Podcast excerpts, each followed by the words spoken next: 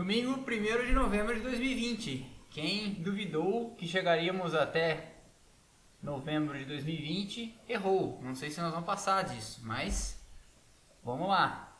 Nós estamos aqui para fazer a live do pós-corrida. Eu estou assinando para todo mundo que está chegando aqui. Do pós-corrida do Grande Prêmio da Emília Romana. Eu gostaria de falar San Marino, né? Mas provavelmente os caras não pagaram para ter o direito desse de levar o nome. Bastante gente entrando. Salve pessoal, um abraço. É, vou falar agora, eu sempre falo e deixar aqui registrado. Quem quiser fazer pergunta, deixa, faz a pergunta no final que eu pro, pro, pro, prometo ler as perguntas, tá? Aí faz no final, eu vou abrir para perguntas no final, tá bem? Então vamos lá. Essa foi a semana do Grande Prêmio da Emília Romana. Algumas coisas interessantes aconteceram entre Portugal, Portimão e agora. Algumas revelações, inclusive. É, a mais, a mais importante delas é a que eu vou falar primeiro. É a que foi feita pelo Romain Grosjean. Agora, já sabendo que não vai ficar, na Haas, ele cometeu uma inconfidência. Né? Os pilotos não são proibidos de falar, mas normalmente eles evitam de falar para não se indispor com as equipes. Afinal de contas, as cláusulas de contratuais são bem amarradas nesse aspecto. E o que, que ele disse? Que pode jogar luz sobre problemas que a Ferrari tem. É... Basicamente, o que, que o Roman Grosjean disse? Ele disse o seguinte: bom, primeiro de tudo é importante situar. A, a Haas compra tudo o que ela pode comprar da Ferrari: motor, câmbio, suspensão, parte eletrônica ela tem que ter a propriedade intelectual por regulamento da parte aerodinâmica dos carros, mas o que permite o regulamento comprar, a Haas compra. Isso faz parte do modelo de negócio que a Haas estabeleceu para sobreviver na Fórmula 1, inclusive.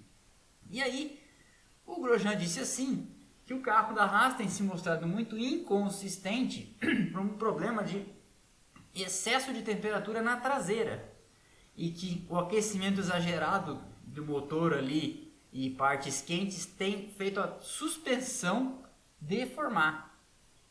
Aí ninguém entendeu se isso são as longarinas, a suspensão, as hastes que estão fazendo ela flexionar e o carro muda a altura, ou se isso tem mais a ver com os, os amortecedores e as partes hidráulicas que aquecem e dilatam.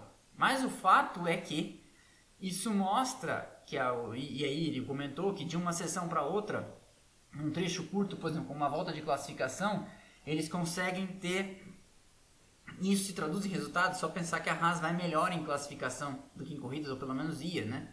É, em trechos curtos, onde o carro não esquenta tanto, a Haas consegue ser mais consistente. Mas você, aí estão pensando, vocês podem pensar, né? Rodrigo, por que você está falando isso com relação à altura do carro? Bom, a altura do carro, o carro é uma asa, todo ele, né?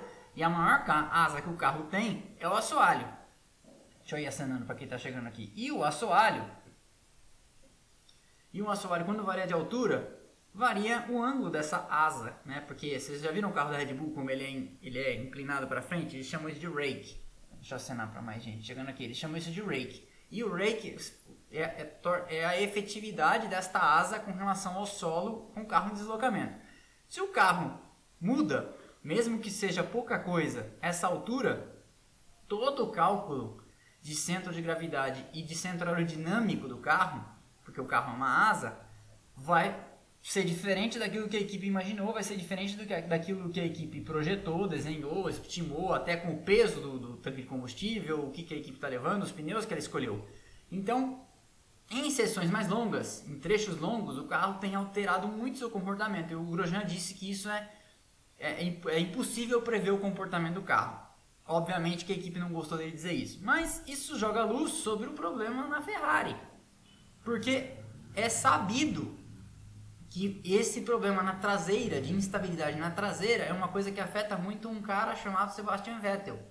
E não afeta tanto assim um cara chamado Charles Leclerc. Eles têm estilos de, de conduzir e de acertar os seus carros bem diferentes. E é só vocês pensarem que o Vettel reinou na Fórmula 1 na época em que tinha o difusor soprado nos carros da Red Bull. Ou seja, a traseira do carro era muito sentada no chão e isso deixava ele muito confortável do estilo dele de pilotar e deixava ele, é, vamos dizer assim, livre para ser mais agressivo. E a traseira instável deixa o Vettel menos livre para conduzir da maneira que ele gosta. Isso é uma coisa de acerto. É, é uma coisa de estilo. Por exemplo, o Schumacher era um cara que gostava da traseira mais solta.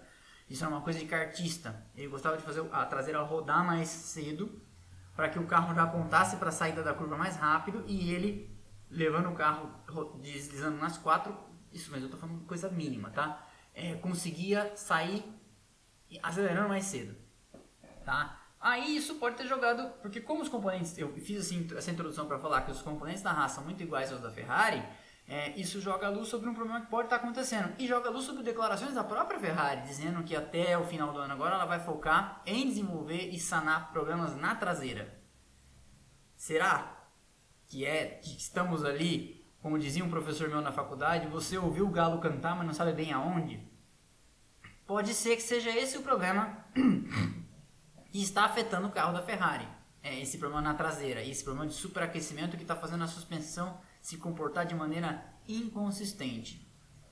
Tecnicidade, né? Bastante, isso é uma coisa bastante específica, mas é bem interessante vocês verem como as coisas são, né? E não é só que a Ferrari está prejudicando o Vettel, ou a Ferrari não, né, não decidiu prejudicar, jogou areia dentro do tanque do carro dele. Não é isso, é que a Ferrari já antevê também que tem prioridades daqui para frente. E se ela, se ela tem como é, escolher caminhar com o acerto do carro e com a evolução do carro no rumo de, de favorecer um piloto que fica, é, ela vai obviamente focar os recursos dela nisso, tá? Mas essa história toda pode ter jogado luz sobre um problema da Ferrari é, que ela está trabalhando para resolver e já, e já lançou aí nas, na, na imprensa em algumas explicações mais mais, vamos dizer assim, difusas, mas você vai somando o todo da história e você vai vendo que pode fazer sentido o que o Grosjean falou lá do carro dele ter sentido com que o, as reclamações do Vettel tem no próprio carro.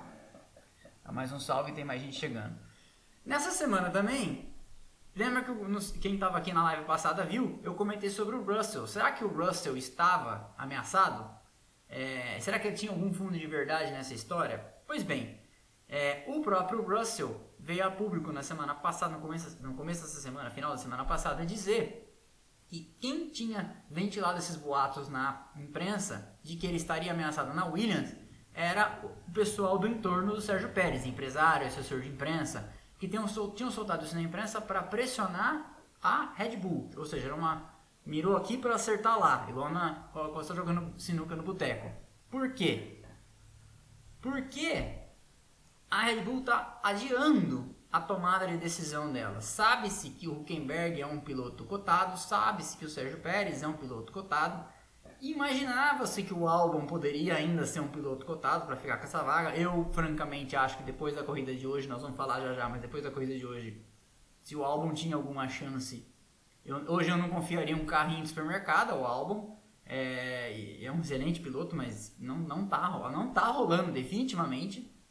É, e aí parece que o, o pessoal do Pérez então soltou essa na imprensa para pressionar a Red Bull.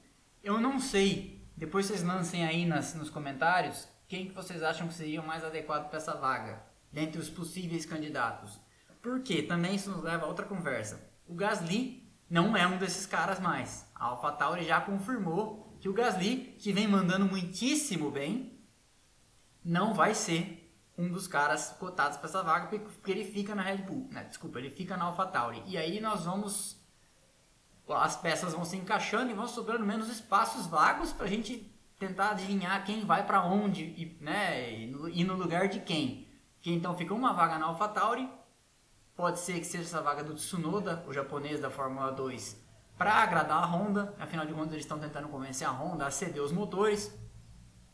E poderia ser o Sérgio Sete Câmara, afinal de contas, ele é um piloto de desenvolvimento da AlphaTauri, ninguém fala nada. É, Chegou-se a, a, ventilar alguma coisa, eu cheguei a comentar aqui também, mas né, a ausência completa de qualquer pronunciamento, de qualquer que seja boato, e assim, o poder de fogo de perto de convencer, ah, porque afinal de contas, sem motor ninguém anda, né? Se, se o Tsunoda é mais importante que o Sete Câmara nesse momento, porque a equipe, no caso as duas, vão, vão ficar sem motor, então aí eu acho que não tem muito o que fazer pelo sete câmara e o caminho dele vai acabar sendo a Fórmula E mesmo, né?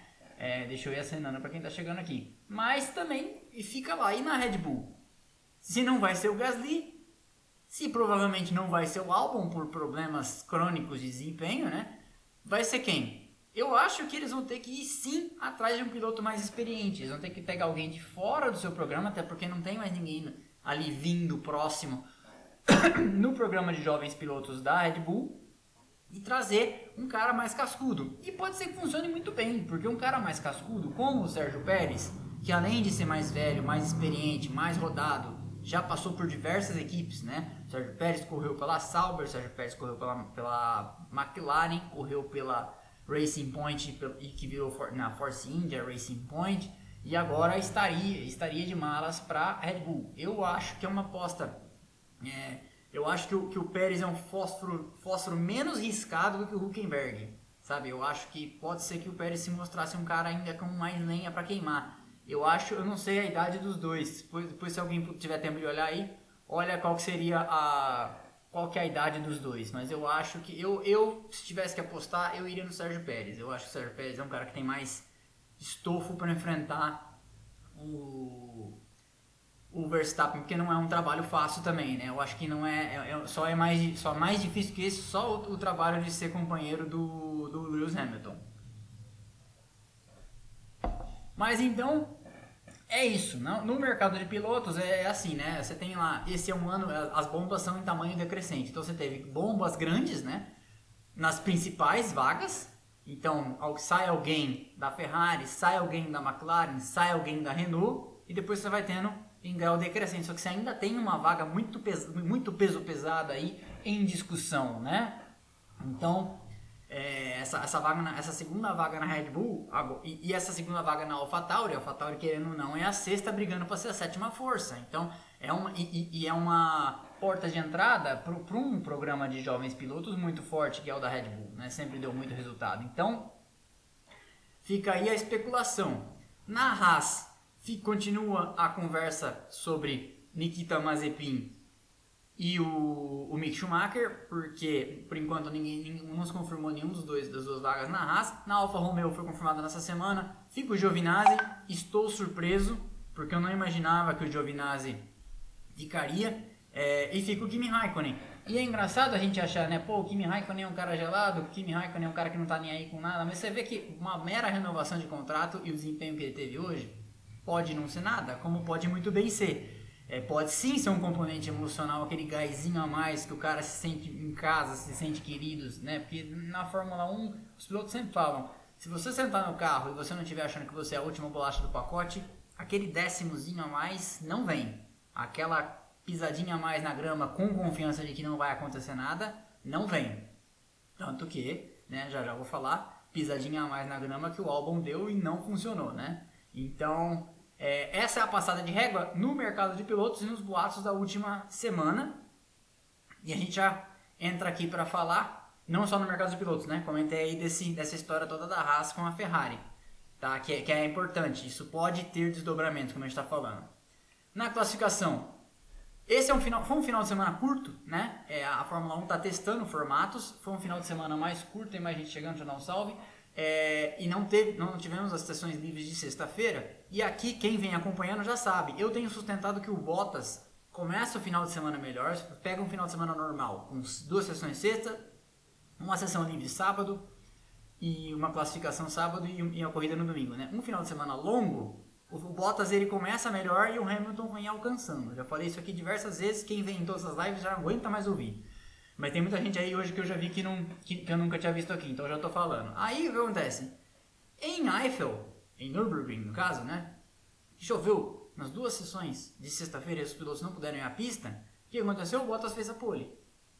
Então começa a parecer que faz sentido essa história de que em menos sessões livres o, o, o, o Bottas consegue um acerto mais rápido do que o Hamilton, mais rápido antes de o Hamilton conseguir o ideal dele, e consegue fazer uma volta boa na classificação. O Hamilton talvez seja mais relojoeiro, talvez seja um cara mais afinado, né? E vai conseguindo um acerto mais devagarzinho. Com mais sessões ele alcança, e tanto que ele, ele às vezes até no Q1 e no Q2 ainda toma tempo do Bottas. Chegando no Q3 ele leva. Dessa vez tomou um, quase um décimo, tomou 97 milésimos do, do Bottas. Um 13.609 o Bottas, um 13.706 o Hamilton. Então você vê que a diferença aí não é uma grande diferença. Tomar um décimo do colega não é nada demais. É, e até porque, né? O resultado mostra que não fez grande diferença, o Hamilton ganhou a corrida. Mas é, pa parece que essa hipótese que eu estou sustentando, levantei, vem se, se, se mostrando válida, né? Aí o Verstappen fez um tempo 14,1, né? Então já 4 décimos, aqueles 4 décimos que ele costuma tomar mesmo das Mercedes. E aí, 3 décimos atrás dele, Gasly, mas AlphaTauri, que a AlphaTauri, não nos esqueçamos, né? É a Minardi, e a Minardi tinha sede em Faenza, e Faenza fica a 25 km de Imola, né? Então a AlphaTauri estava correndo em casa. A AlphaTauri teve um grande final de semana, com o Gasly em quarto na classificação, e o Kvyat, veja, o Kvyat, que não é grande coisa, colocou o carro em oitavo. Então, assim, de fato, parece que o fator casa na Fórmula 1 tem gerado o resultado, né? É uma coisa que, que de fato se prova verdadeira. Em quinto, Ricardo colocou a Renault é, um pouquinho atrás da AlphaTauri, e aí isso mais uma vez mostra como essa batalha do miolo aí tá, tá confusa, né? Porque numa pista como Imola, vai lá a AlphaTauri, que é a pior da, do meio do meio, do meio dali, é pior até do que a Ferrari, isso mostra o campeonato de construtores, vai lá e consegue colocar, e é a melhor do resto, né? Quarto lugar do Gasly, e mais um oitavo do, do Kvyat. Mas mostra como isso tem mudado pista a pista, né?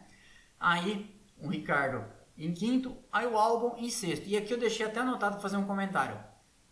O ruim do álbum ter ficado em sexto é que mostra uma coisa. Essa é uma classificação, em tese, boa pro álbum, porque o álbum tem, teve vezes que não foi ao Q3, né, nessa, nesse ano. Mas mostra também que mesmo numa classificação boa do álbum, um sexto lugar, ele ficou atrás do Gasly. Então assim, tem uma simbologia pesada aí, né? O cara não consegue se classificar na frente de um carro muito inferior ao dele, né? Porque vamos dizer assim, ah, ele ficou atrás do Ricardo. Tá, mas ah, vamos dizer então que o Ricardo seja um piloto excepcional, como de fato é. Mas ficar atrás do Gasly também é um piloto excepcional, mas com um carro muito inferior, né?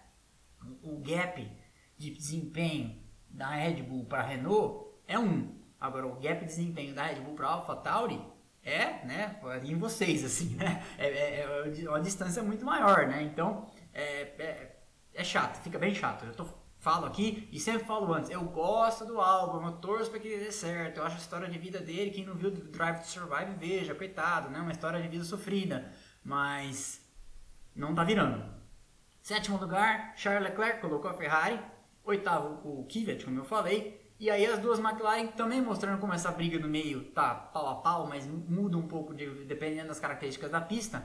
As duas McLaren aqui em nono e décimo, Norris e Sainz, Dessa vez o Norris na frente do Sainz na classificação. Vi uma pergunta aqui de alguém falando. Faz, é, deixa a pergunta no final. Tô, tô vendo algumas perguntas subindo. Façam no final as perguntas. Aí nesse final de semana, em classificação, as Racing Point não estavam bem. Tanto que o Pérez ficou em décimo. Ah, desculpa, o Pérez ficou em décimo primeiro e o Stroll ficou em décimo quinto. Mostra que é, esse negócio de ter copiado o carro da Mercedes é uma parte da história de se fazer um carro vencedor. Eu explico por quê. Uma coisa é você fazer um carro de corrida é, com boas características, porque você em tese copiou o carro da Mercedes. Outra coisa é você operar esse carro de corrida, porque tem as questões de acerto, tem as questões de entender como que esse carro que você tem agora na mão, que você copiou de alguém, né, como todo mundo diz da, da Racing Point, teria copiado da Mercedes, como que ele vai se comportar, como que vai ser isso pista a pista, né?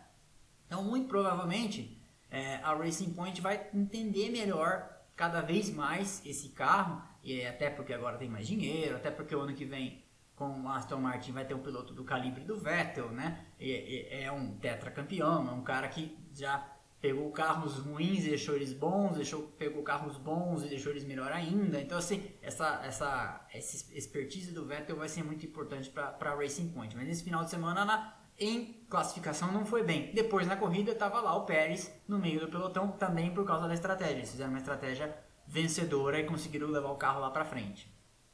Ocon, 12, tomou um temporal do Ricardo, né? o Ocon nem foi ao Q3 Russell 13º, mais uma vez um excelente resultado em classificação. O Vettel 14º, mais uma vez um péssimo resultado em classificação. O Stroll 15º, e aí o pessoal lá de trás, né? As Haas, as Alfa Romeo e o Latifi em penúltimo, o, o Giovinazzi em último. Na corrida, é, eu não vou ficar falando volta a volta aqui porque vocês assistiram a corrida, mas eu gosto de comentar os insights, eu gosto de ir vendo os tempos de volta de algumas, algumas coisas interessantes. Bottas largou bem, o Hamilton não largou tão bem, Verstappen conseguiu colocar o carro na frente, aí teve uma hora que o Kleber Machado até falou, né? Nossa, o Hamilton vai ter que trabalhar se quiser ganhar a corrida. Não é à toa que tem agora 93, é, 93 vitórias né, na... É 93? Ou foi 93 na passada? Acho que agora é 93, né? É, não é à toa que tem esse monte de vitórias. Foi lá, trabalhou e venceu a corrida com autoridade, né? É, o Gasly, para não bater com o Ricardo, se não me engano, recolhe. Kvyat já desde o começo ameaçando o álbum. E aí é isso, né? Porque o Gasly fica na frente do Kvyat, você fala, ah, o Gasly é especial, mas o Kvyat não é, né?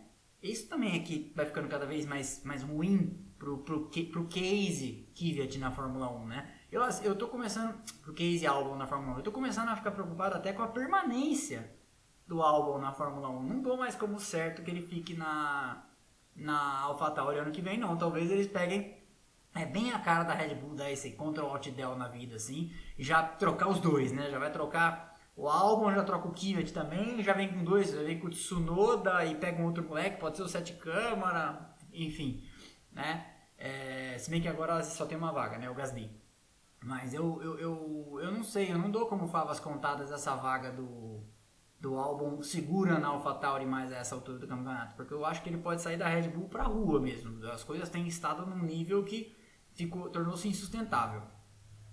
Norris começou a sofrer com ritmo também no começo da corrida, e aí aquele meio estava bem compacto, e aí como a gente observou, Leclerc para. Quando o Leclerc para, todo mundo reage. Ricardo reage, Albon reage, Kvyat reage, o Pérez fica. Aí vocês vão ver como isso se traduz lá adiante é, nos resultados, porque aí o Pérez acabou se prejudicando com o safety car, né? Porque a, a estratégia é pagar, esse pagar melhor para o Pérez, mas de qualquer forma é, ficou na, ficaram na pista Magnussen, Pérez, Vettel, Raikkonen e Latifi. Mais adiante, o Latifi chegou a andar em sexto. Teve um momento que o Latifi chegou a andar em sexto. E isso por quê? Porque Imola não é uma pista muito fácil de passar. Fosse em Monza, fosse em Spa, essa estratégia não ia funcionar. Mas Imola mostrou-se uma pista complicadinha de ultrapassar. O único ponto verdadeiro de ultrapassagem era ou na freada para a variante Tamburello, atual variante Tamburello, ou lá em cima na Piratela, depois da Tosa, aquela curva por fora, onde tinha um, um sensor de track limits mostrando quem estava se excedendo na classificação e que anulou diversas voltas. É, foi o Hamilton, né? Foi o Hamilton que fechou o Gasly, verdade. Eu tava pensando no Ricardo. É, enfim, mais um pouco adiante, grande. Aí, aí com essas ultrapassagens, né? Com, com essas paradas de box, o Leclerc volta e vai passar o Gasly, o, o Magnussen, passa o Magnussen por fora de maneira exuberante. Mais um, é, uma grande daquelas. E assim, é, na, na, na, casa da Ferrari, né? Antigamente era, isso era mais evidente, né? O Grande Prêmio da Toscana acabou sendo a Ferrari 1000, mas a casa da Ferrari durante muitos anos foi Imola, né? Mais do que Monza até. Porque Maranello também tá a 35, 40 minutos de carro de Imola. Então, antigamente era um mar vermelho de gente é, na, na, em, em Imola. Até tem aquela famosa história do, do Ricardo Patrese, que, que não sei se todo mundo sabe, a transmissão até comentou na classificação ontem, é, uma vez a Ferrari com o Patrick També vinha em segundo, em 83 eu acho. E o Ricardo Patrese de Brabham vinha em primeiro. E o Patrese é italiano, o També é francês, mas o També estava de Ferrari.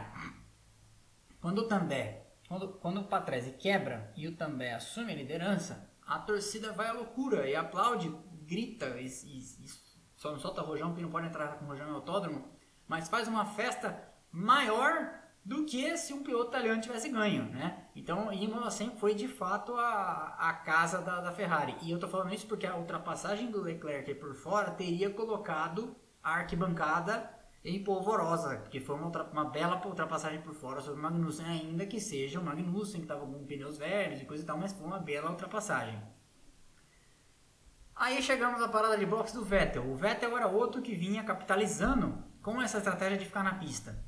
E ia ficar, e na minha opinião, e aqui eu até anotei a classificação, os tempos de onde ele estava, o Vettel, na minha opinião, ia ter chegado na frente do Raikkonen, que foi nono. Eu acho que esse nono lugar, no mínimo nono lugar, era do Vettel. Porque como teve o safety car no final, ninguém garante que ele com pneus novos não ia brigar ali com as duas McLaren.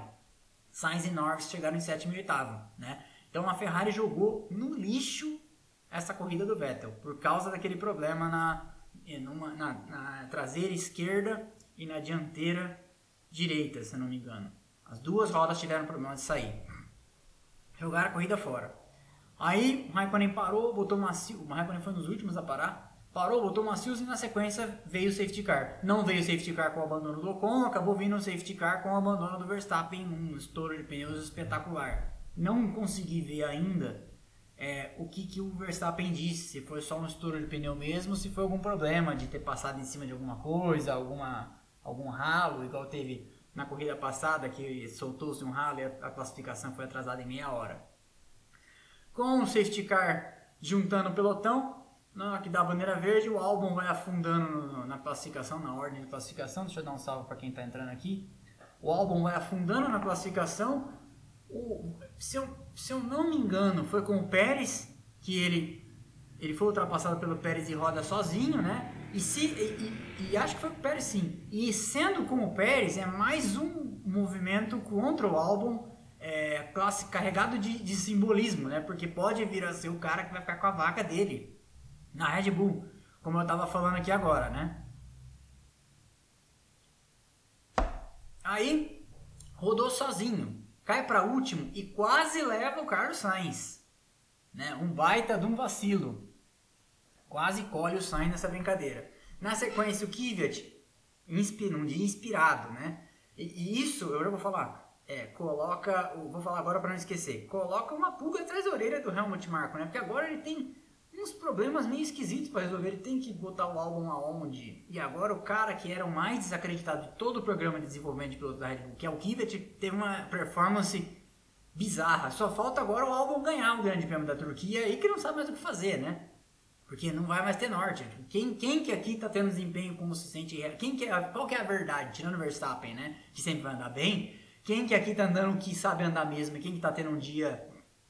Caberia até antidoping, né? Para esse desempenho do, do Kvyat em Imola. Porque ele deu uma ultrapassada no Leclerc por fora que também teria levantado a torcida italiana, apesar de ser em detrimento de uma Ferrari. Foi uma manobra espetacular. Final da corrida, e aí até, até anotei aqui ó, as diferenças na, na, na, na linha de chegada. Como a Fórmula 1, neste momento, da, do, do, começo para o fim do grid, está dispar, né? É, o safety car deixou a pista faltando 5 voltas para o final, na volta 58 de 63. Em 5 voltas, o Hamilton abriu 32 segundos para a Haas do Grosjean 29 segundos para Racing Point do Stroll. Eu não vou contar o álbum porque o álbum rodou, né? O álbum chegou a 57 segundos, mas olha o quanto se abre, né? De diferença bizarra. E eu não comentei, eu vi alguém falando aí, o Paulo César Borini falou, é verdade. Se o Gasly não tivesse abandonado, talvez esse pódio do Ricardo fosse dele. Eu não sei se fosse, não sei se seria segundo, né? Porque não sei se ele ia chegar na frente do Bottas. Mas eu acho que chegaria na frente da Renault. É, e saiu caro, porque hoje a hoje a, a AlphaTauri poderia ter pontuado bem mais que a Ferrari encostado. Eu já vou repassar aqui a tabela do campeonato de pontos, dos pontos de pilotos e construtores e a gente vai ver isso. Mas aí então, linha de chegada, Hamilton, grande vitória, tá? É, não podemos deixar de ressaltar isso. O cara caiu para terceiro, foi lá e escalou o pelotão de volta, né? É, também não, vou, não posso deixar de comentar aqui que apesar de abandonar, o, o Verstappen foi implacável com o Bottas e quando o Bottas vacilou e o Bottas vacilou duas vezes na Rivasa, na segunda ele não perdoou e conseguiu ultrapassar. E foi uma bela ultrapassagem por fora, né? apesar, apesar do, do, do DRS, foi uma bela ultrapassagem. Mas então, Hamilton ganhou, escalou o pelotão, caiu para terceiro, foi lá ganhou. Não foi uma corrida que caiu no colo dele, foi uma corrida ganhada, né? Se Bottas em segundo, 5.7 atrás, não ameaçou o Hamilton em momento algum, foi presa fácil. Terceiro, Ricardo, Não sei se esse terceiro do Ricardo aqui vai render mais uma tatuagem para o senhor Cyril Abtebu. Eu acho que deveria, né? Porque afinal de contas ele prometeu pelo menos um pódio, já está levando dois. E está levando a Renault a liderar. Já vou falar dos construtores, está levando a Renault a liderar essa briga do midfield aí que os ingleses dizem, né? Quarto Kivet, que mostra como a, como a AlphaTauri estava num dia de graça e mostra como teria somado pontos, né? Porque se eles tivessem feito um terceiro e quarto aqui, eles tinham feito 15 com 12 pontos. Era ponto para Dedel, tinha encostado na Ferrari hoje.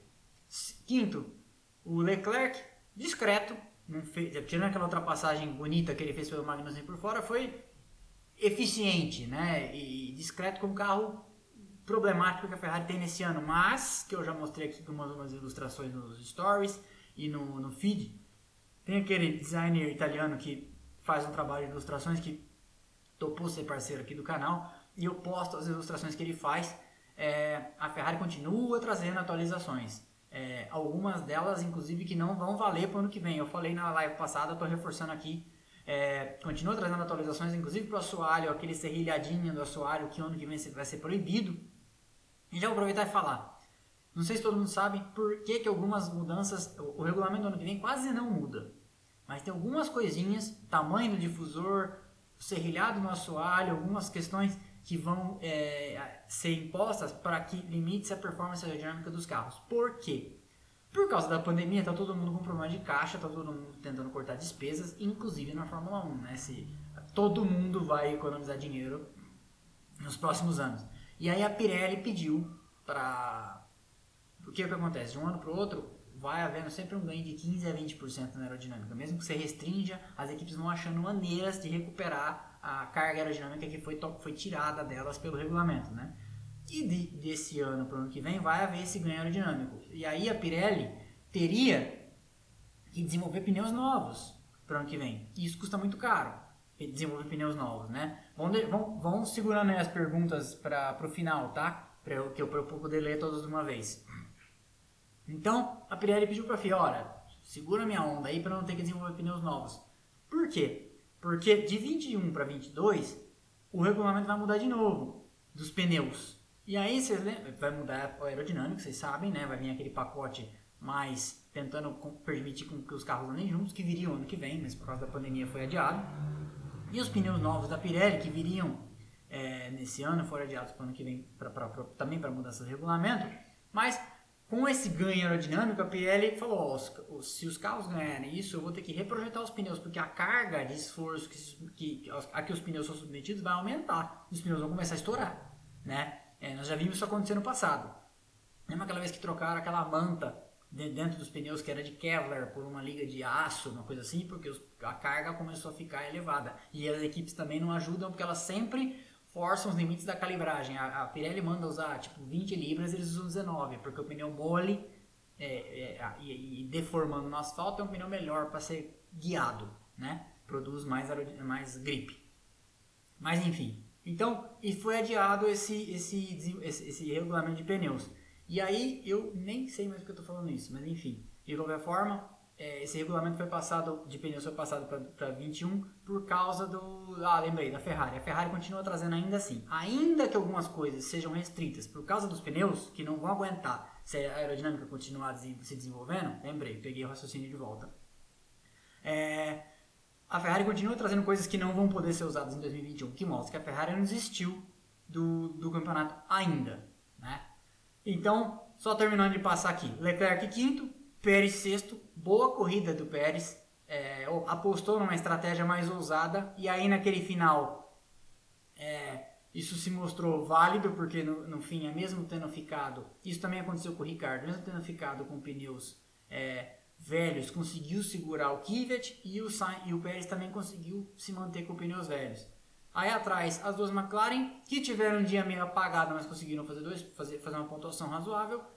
O Sainz em sétimo, fez 6 pontos. O Norris em oitavo, fez mais 4. Então são 10 pontos que vocês vão ver aqui quando eu falar dos construtores, acabaram sendo importantes nessa briga. E quem teve um grande dia? Acho que a equipe que sai comemorando, eu postei no feed é, o Raikkonen e o Giovinazzi fazendo uma, um arremedo né, de uma ola. É, foi a Alfa Romeo, que a Alfa Romeo pontuou com os dois carros, né? Raikkonen em nono, dois pontinhos, Giovinazzi em décimo, um pontinho. Como o fator emocional pode ser influente aí em fazer determinados pilotos brilharem é, quando eles se, se sentem mais, mais queridos, né? E aí vem um ponto que eu tenho chamado a atenção faz tempo. Décimo primeiro colocado. Ah, lógico que teve o safety car, mas a menos de um segundo do décimo. Nicolás Latifi. Mais uma vez, o patinho feio da Williams, aquele que ninguém dá nada, aquele que todo mundo sustenta que só tá lá porque tem dinheiro, lógico que ele tá lá porque tem dinheiro, mas ele sabe virar o volante, sabe pisar no acelerador, não é um completo nécio. Mais uma vez, o piloto da Williams que conseguiu a melhor classificação foi o Latifi. O Latifi tem mais um décimo primeiro colocado. Eu acho que ele tem uns 3 ou 4. O Russell tem um, aquele que, que ele conseguiu em Mugello. É, Hoje, por muito pouco, de novo, o Latifi não foi o piloto que marcou pontos. Isso fica mais grave ainda quando a gente sabe que o Russell estava andando na zona de pontos. O Russell, quando bateu, estava em décimo, estava em nono. E bateu na freada para a Aqua Minerale, se não me... é, na Aqua Minerale. Bateu de maneira estúpida, bateu sozinho. Ele mesmo admite que foi um erro individual dele, tá? Então, é, eu sempre vou sustentar aqui. O Russell aparentemente é um grande piloto mas o hype em cima dele é exagerado. Ele ainda não justifica todo esse away que se faz. O Norris já justifica, o Leclerc já justifica, o próprio Albon justificou durante um bom tempo com performances muito boas no ano passado na Toro Rosso, tanto que foi alçado, né? Mas o, o Russell até aqui não se justifica. Mas o que, que é o hype? O hype em cima do Russell é falar, toda vez que o Bottas vai mal, é falar que o, Russell tinha que estar lá na Mercedes do lado do Hamilton. Não tinha? Não tinha. Você consegue me garantir que numa corrida que nem essa, o Russell, vai o, o Russell chegaria em segundo de Mercedes? Eu não posso garantir. Pode ser que sim. Mas pode ser que não. A partir da hora, eu, eu, eu explico isso pra minha namorada que ela não era tão familiarizada com isso, que assim, a partir da hora que você senta na Mercedes, Segundo lugar é igual a zero. Terceiro lugar é igual a menos um. Você tá, a sua obrigação é chegar em segundo, no mínimo, né? Então, e fala, ficar aqui falando sobre o, sobre o Russell que ele é melhor que o Bottas, eu não sei. É, é só a gente lembrar o seguinte. Vamos nos transportar para os anos 2000, 2006. A equipe dominante na Fórmula 1 naquela época era a Ferrari.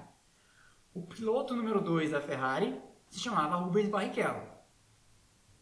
Então, as equivalências, Ferrari Mercedes, Bottas Barrichello e o piloto em desenvolvimento da é, Ferrari naquela época se chamava Felipe Massa. Será que no auge da imaturidade do Felipe Massa em 2002, quando ele estreou na Sauber e foi colocado de lado pelo Peter Sauber antes do fim do ano porque batia demais, será que o Massa, por mais veloz que fosse, e aqui um dia a gente pode até entrar na discussão quem, quem foi melhor, Massa ou Barrichello. Essa é uma discussão que dá, dá desavença até. Mas será que toda vez que o Barrichello fosse mal, era o caso de falar, ah, mas tinha que estar o Massa do lado do Schumacher? É a mesma coisa. Tinha o Russell, vai pegar o Russell, saído das fraldas no seu segundo ano na Fórmula 1. Primeiro com um carro efetivamente competitivo, porque o ano passado ele só competia para não chegar atrás do Kubica que corria com um braço só, né? Adoro o Kubica, acho ele um puta piloto, ou pelo menos foi um puta piloto quando podia pilotar com os dois braços, mas não era um cara, não estava lá por inteiro, desculpa, essa é a verdade, né? Então ele tem 34 vezes na frente do, do companheiro de equipe em classificação. Tá, legal, metade delas foi com o Kubica, não vale. A outra metade é com um cara que todo mundo questiona. Então, quando, quando, quando é para falar bem agora esses resultados, tipo contra o Latifi, que todo mundo fala que é ruim, aí serve. Aí quando para justificar que ele tinha que estar na Mercedes, né? Então, só para passar aqui e dizer que eu acho exagero o que falam sobre o Russell e que ele tinha que estar na Mercedes. A prova foi hoje, uma baita de uma imaturidade. Para que isso? Acho que a corrida estava até sob safety car, não estava? Não estava nem bateu de maneira estúpida. Me lembrou, até falei para algum amigo meu no Instagram, no, no WhatsApp, é, me lembrou a batida do Grosjean em Baku, aquela vez sob safety car também. Lembram? E ainda virou e falou no rádio, acho que o Ericsson atingiu a gente. Mas enfim. Décimo segundo, atrás do Natif então, que foi o décimo primeiro de Williams. O Vettel, que jogaram a corrida fora, poderia ter feito um nono aí, talvez um oitavo. Décimo terceiro, Grosjean. Eu fui olhar os dados aqui. Desde aquela cacetada em Mugello, que o Stroll não faz nada. Nada. Eu peguei aqui e olhei os resultados, quer ver? O Stroll teve o seguinte ano. Ele abandonou na Áustria, ele teve um sétimo lugar na Estíria, ele teve um quarto lugar na Hungria, ele teve um nono lugar na Inglaterra, ele teve um sexto lugar no Grande Prêmio Fórmula 1 70 anos, que foi na Inglaterra de novo, né, em Silverstone. Aí ele teve um quarto lugar na Espanha, ele teve um nono na Bélgica, ele teve um terceiro em Monza, naquela corrida que o Gasly ganhou. Aí ele, deu, ele vinha bem em Mugello, teve aquela cacetada, Grande Prêmio da Toscana, abandonou na Rússia, abandonou em Eiffel, abandonou em Portimão, naquele foi naquele lance que ele tentou passar o Norris por fora, não foi? Acho que foi. E teve um décimo terceiro hoje. Então, desde Mugello que o Russell não faz nada. Dizem alguns, eu não sei, mas dizem alguns que ele estava visivelmente ainda baqueadão em Portimão depois de ter tido Covid. Eu vou dizer um negócio para vocês. Obviamente que por ser atleta assim, o Russell o, o Stroll tem um condicionamento físico melhor que o meu, mas eu tive Covid. E em 10 dias eu não estava apto a pilotar um carro de Fórmula 1, nunca estive, né? Mas eu não estava apto a fazer uma bateria de kart em 10 dias, tá? Então só para dizer que pode ser que tá certo que a doença se manifesta de uma maneira muito diversa de pessoa a pessoa, né? Depende daquele negócio de carga viral, não sou infectologista nem nada, mas o fato é que ele poderia sim estar tá meio ainda abaixo do par, podia não estar tá muito como dizem os ingleses, sharp, né? Então, voltando para os resultados aqui da corrida. 14º Grosjean, 15º Albon. Esses são os que concluíram. Quem não concluiu, Russell, Verstappen, Magnussen, Ocon e Gasly, que abandonou no, no começo. Tá? Então, esses são, esse foi o resultado do Grande Prêmio. E aí, nos pontos, o Hamilton está muito perto de ser campeão. Pode ser campeão na Turquia já. Tem 282 pontos contra 192 do Bottas.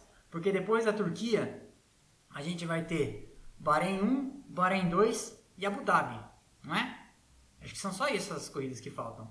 É, então são quatro, porque é Turquia, Bahrein 1, Bahrein 2 e Abu Dhabi. Então são 100 pontos em disputa. Se ele sair de, da Turquia com mais de 75 pontos sobre o Bottas, ele já é campeão matematicamente. 75 não, né? Porque dá pra fazer mais de 25 pontos. Mais de 78 pontos, né? Porque o, o, o Bottas teria que ganhar e fazer volta mais rápido em todas as corridas. Mas aí chega lá no final e empata. E empata, só que ele teria menos vitória, porque o Hamilton tem uma, uma bacia de vitória já, né? Então, o Hamilton pode sim ser campeão já na, na Turquia, na próxima corrida. A Mercedes levou o campeonato de construtores hoje, né? Então, Hamilton 282, o Bottas 197, o Verstappen em terceiro, aqui não está definido ainda. O Verstappen em terceiro, 162, porque 197 para 162, um abandono do Bottas com o segundo lugar do Verstappen já embola tudo de novo, e isso pode acontecer. O Bottas teve um abandono na corrida passada, né? E aí acabou sendo compensado pelo abandono do Verstappen hoje, né? Acabou ficando elas por elas. Quarto, Ricardo com 95 pontos. Quinto, o Leclerc com 85 pontos. É, e aí continua achando heróico dos dois, o Ricardo em quarto com 95 e o Leclerc com a carroça da Ferrari esse ano com 85. E aí, como essa briga está apertada, eu comento aqui sempre, né? O Pérez com 82 é o sexto, o Norris com 69 é o sétimo, tem um degrauzinho. O Sainz se recuperou do começo de ano lamentável que ele teve, que ele teve uma série de azares bizarra, né? Então hoje a McLaren tem os pilotos bastante equilibrados, 69 para o Norris, 65 para o Sainz. O Albon 64 pontos, segue zerando já tem um tempo. O álbum não faz nada desde o Grande Prêmio. O álbum não faz nada desde Eiffel, que ele abandonou, 12 em Portugal e 15 na Emília Romana, em Imola, né? É, continuando. O Gasly, 63, um ponto atrás do álbum, um carro bizarramente inferior, né? Não preciso, não preciso dizer. O Stroll é o décimo primeiro no campeonato com 57 pontos e aí já está tomando um baile do Pérez, né? Tava bem à frente no começo do ano. O Pérez perdeu duas corridas, ele perdeu uma com Covid. O Ocon é o décimo segundo com 40. Então, na corrida passada na live, eu lembro que eu falei, o Ocon tinha metade dos pontos do Ricardo, ele tinha 40, o Ricardo tinha 80, hoje o Ricardo fez mais 15, então o Ricardo agora tem 95, tá abrindo essa diferença. O Ocon tem que se cuidar porque é outro cara que tem que lembrar o seguinte, ele é francês, mas o Gasly, o Gasly também é francês. E o Gasly tá batendo no teto da Red Bull. O programa de jovens pelos Red Bull, pro Gasly que, é, que não pode ir mais para a Red Bull, que a Red Bull já falou que não vai levá-lo a esta posição, é, ele, ele não tem mais para onde ir nesse programa de jovens pilotos. Então, é, se eu sou o Gasly, e eu tenho certeza que ele já está fazendo isso, eu estaria falando com, com o mercado, né? E um piloto francês numa equipe francesa sempre vai ser uma coisa que vai soar muito bem. Então, o Gasly é um cara que pode tomar o lugar do Ocon. Eu já comentei aqui na live passada, o Ocon e o Gasly são desafetos capitais, assim. Foram amigos no passado. É, quem não sabe disso, assista a live passada. É, ou manda uma pergunta aí que eu conto de novo a história. Mas só se, só se alguém se interessar por ouvir de novo. Kvyat, 26 pontos é o 13 terceiro. Vettel, 14 com 18. Zero hoje de novo, né? Teria feito pontos. Aí tá aqui de novo, né? Toda vez eu falo. 15 Huckenberg com 10. Raikkonen com 4. Giovinazzi com 4. Estão empatados. Grosjean com 2 é o 18. O Magnussen com 1. E aí as duas Williams zeradas. Puta vacilo. Não posso falar essas coisas, né? Baita vacilo do Russell que teria marcado pontos hoje. Muito, muito provavelmente, né? Com 5 voltas em Imola, talvez ele conseguisse segurar os carros que vinham atrás. Na de construtores, já é já pode entregar para a Mercedes, que faturou hoje 479 pontos. Me molhei aqui. Red Bull 226. A Renault vai se. Olha, na corrida passada, terceiro, quarto e quinto estavam com seis pontos separados. Nessa corrida, a coisa encurtou, porque apesar de fazer um terceiro lugar, a Renault terminou com um carro só. Apesar, aí, apesar de chegar mais atrás, a McLaren terminou com dois. E apesar de fazer com um só, a, a Racing Point foi melhor que as duas McLaren. Então, o que aconteceu? A Renault está com 135, a McLaren está com 134 e a Racing Point está com 134. Então, hoje tem um ponto separando três equipes na briga para ser a terceira maior força. A Ferrari se descolou um pouquinho da AlphaTauri com esse infortúnio do Gasly hoje, porque hoje a Ferrari tem 103, a AlphaTauri tem 89, Hoje era o dia que a AlphaTauri teria embolado essa briga com uma pontuação mais consistente do Gasly e chegando com os dois carros nos pontos, né? Porque o Kvyat pontuou e pontuou bem. Aí a Alfa Romeo é a oitava. Vão deixando as perguntas aí, tá na hora. A, a Alfa Romeo é a oitava com oito. A Haas é a terceira, é, é a nona com três. E a Williams com zero. E vai ficando cada vez mais difícil para a Williams sair desse último, né? É, porque se ela tem apanhado para fazer décimos, ela não vai conseguir fazer três décimos até o final do ano, né? Não fez até agora. Não vai chover no Bahrein, né? Então, tá ficando cada vez mais difícil para eles deixarem o, o, último o último lugar no campeonato de construtores, o que sempre tem um custo financeiro bizarro. Vocês têm perguntas? Perguntas têm que vir com ponto de interrogação no final, senão eu não consigo identificar. Mandem as perguntas. Deixa eu ver se tem alguma pergunta aqui pra cima, se alguém falou alguma coisa.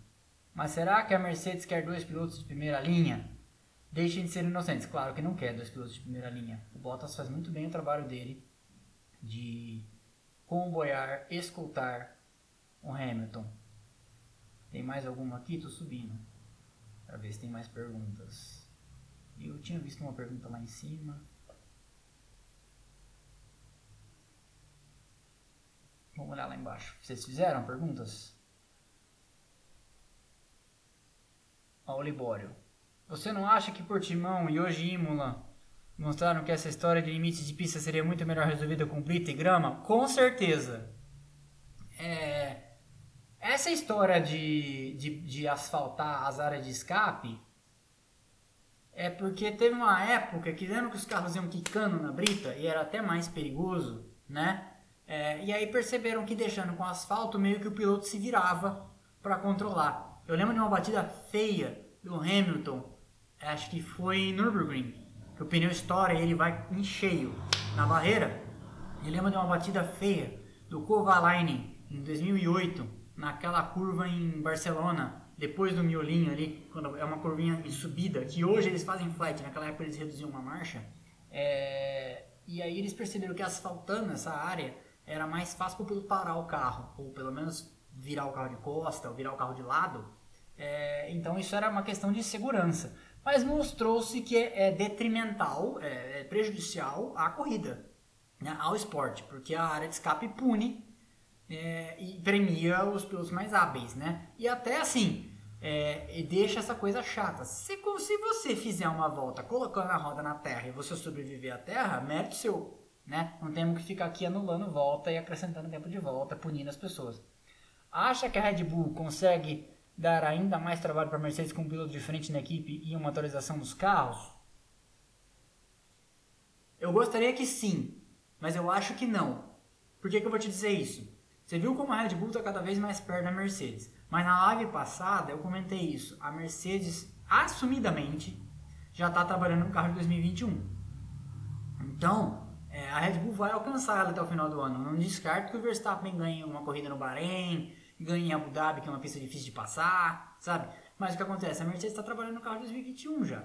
Será que a Red Bull tá? A Red Bull tem o Adrian Newey e blá blá blá, não desaprendeu a fazer carro, coisa e tal, mas a Mercedes é uma usina. É uma usina. Outro dia eu vi um documentário no YouTube que mostra. É, a Mercedes tem 1.300 pessoas trabalhando em, em turnos ininterruptos. E o que a Mercedes está fazendo também? A Mercedes sabe que o ano que vem começa, não sei se todo mundo sabe aqui, aquele sistema de como se fosse lastro de desenvolvimento de que assim vamos dizer que você tenha mil horas de túnel de vento para utilizar, né? Quem ficar em primeiro campeonato de construtores esse ano vai ter o ano que vem mil menos tipo 20, então vai ter 20%, então vai ter 800 horas de túnel de vento para utilizar. Quem ficar em segundo vai ter mil menos 15%. Então vai ter 850 horas, tem um pouquinho mais, mas vai ter menos que 100. Então vai ser uma maneira de punir com menos horas de túnel de vento para trabalhar e pesquisar e melhorar o carro quem for melhor. A Williams, por exemplo, que aí você tem o meio do pelotão, né? É, vai de conta que quem ficar em quinto tem, nove, é, tem as mil horas de túnel de vento. Aí a Williams, que provavelmente, pelo que indica aqui, vai ficar em último no campeonato de construtores, vai ter mil mais 20. Então ela vai ter 1.200 horas, 1.200 horas para usar o túnel de vento e desenvolver o carro, né? Então o que a Mercedes está fazendo? Ela sabe que a partir de 1 de janeiro em diante, ela não vai ter tempo, não vai ter o tempo que ela gostaria, à vontade, com todos os recursos que ela tem, para desenvolver o carro de 2021. Então ela tá mandando brasa agora que ela pode, ela já, já empacotou o campeonato de construtores esse ano, né? E já vinha dominando incontroverso, maneira, de maneira incontestável desde o começo, desde a Estíria, desde a Áustria, né? Mas agora que está não será mais alcançada. Então ela está fazendo isso porque ela sabe também que em 2021, como ela tem esse problema de horas a menos, e ela tem que, um, ela depende de como começar o campeonato, vai que a Red Bull surpreende ela, vai ter que gastar horas para melhorar o carro. E dois, 2022 o campeonato, o regulamento muda de maneira radical. Então ela tem que usar muito bem as horas para desenvolver o carro de 2022. Então, por que, que eu estou dizendo isso?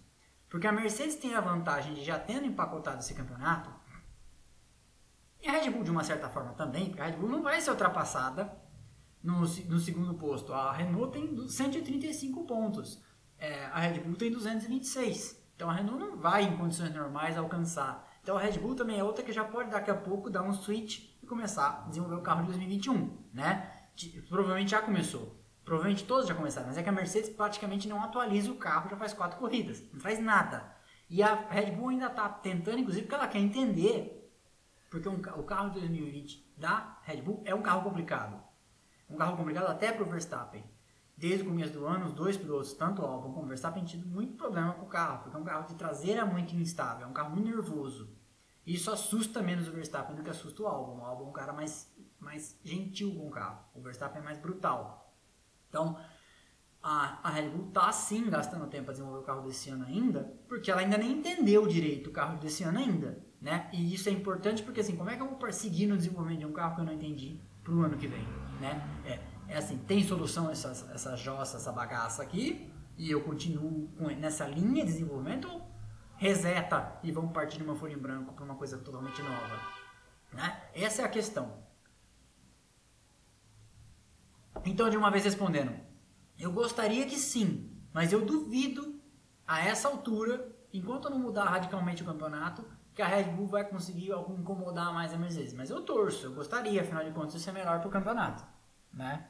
Hamilton renova? A motivação para 2021?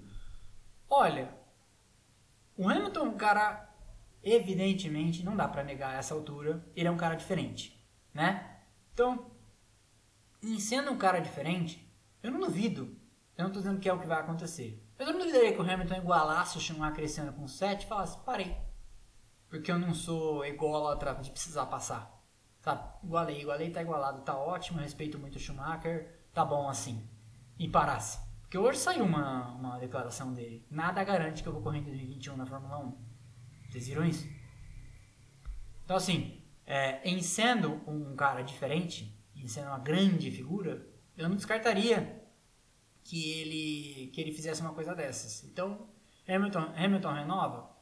Tudo indica que sim. Mas eu não me surpreenderia se de repente acontecesse uma coisa completamente fora da bitola, fora da caixinha e falar assim, ó, parei, 7 tá bom para mim. Até porque, vamos lá, quem desse grid vai ser o cara que vai conseguir outros 7, né? Você vai falar, ah, o Verstappen, o Verstappen é jovem ainda, dá tempo. Mas será? Quem que vai ser essa força? Porque eu não sei se a Mercedes vai ficar mais 7 anos para sai o Hamilton traz o Verstappen, entenderam? Então, é, pode ser que ele saia. Porque é difícil, não é, não é, toda, não é toda geração que tem um cara é, capaz de bater todos os recordes. É o tempo que o Fangio ficou sendo o maior de todos os tempos com 5, de, de 1958 em diante, até o Schumacher em 2004, passa, é, em 2002 ele passou, em 2003 e 2004 ele se distanciou, né? ele fez 6 e 7. Né? Então demora, isso não é, não é uma coisa assim, igual cometa Halley, passa a cada 80 anos. Vamos lá. O que está faltando para a Ferrari? Eu falei no começo a questão da Ferrari com um problema que o Grosjean comentou sobre o carro da Haas. É, o carro da Ferrari tem um, problema, tem um déficit muito grande de potência, porque descobriram que o motor da Ferrari era ilegal ano passado. E a Ferrari teve que tirar os apetrechos ilegais que ela tinha no carro. É, se alguém quiser saber, deixa uma pergunta aí que eu tento explicar. E é, eu estou vendo que tem uma coisa, hein? Em dois minutos a live vai cair avisou aqui, 1 minuto e 56 restante. Mas a Ferrari tem um déficit de potência e de aerodinâmica muito grande e está tentando resolver isso. Deixa eu ver mais uma coisa. Tem mais alguma pergunta? Vamos ver. Vamos correr aqui. Hamilton foi favorecido nos pitstops do Bottas? Eu acho que não. Teve alguém que mandou essa pergunta para mim durante a corrida. Eu acho que isso não aconteceu. Eu acho que foi ocasional mesmo, safety car virtual. A Red Bull não contratar o Vettel de volta não seria um erro? É, mas Hum, é, é, é, é igual voltar com Eze isso, né? Ninguém, é, não, não, é tão simples assim. Depois da corrida de hoje, acha que o Pérez aumentou a chance de assumir a vaga do álbum? Sim, acho. Tem mais gente, muita gente. É, descendo, descendo, descendo. Caso Hamilton pare, apontaria alguém para o lugar dele? Na Ah, se a Mercedes tiver juízo, ela contrataria o Verstappen, né? Tá bom? Pessoal, em 57 segundos a live vai cair porque ela vai passar de uma hora. E aí eu não vou ser chato de falar para todo mundo voltar. Semana que vem não tem corrida. Eu vou gravar um episódio de podcast e vou postar, como sempre, é, com perguntas que vocês fizeram. Então, se você ainda não fez uma pergunta e quer fazer uma pergunta, porque eu sempre faço aqueles episódios de Você sabia que? Se você não fez uma pergunta, faça uma pergunta que você quiser, claro, para eu responder. Em vez de eu ficar adivinhando o que vocês querem saber, eu vou responder o que vocês querem. Então vai nos stories, tem uma pergunta lá e manda para mim. Mandou para mim, eu, eu vou escolher as melhores, já tem várias, eu vou escolher as melhores e vou responder, ok? Então é isso. Semana que vem, você sabia que? E na outra semana, o Grande Prêmio, a live aqui com o pós-corrida do Grande Prêmio da Turquia. Daqui a pouco esse episódio, essa live aqui sobe como podcast e eu fixo no Instagram TV. Tchau, tchau.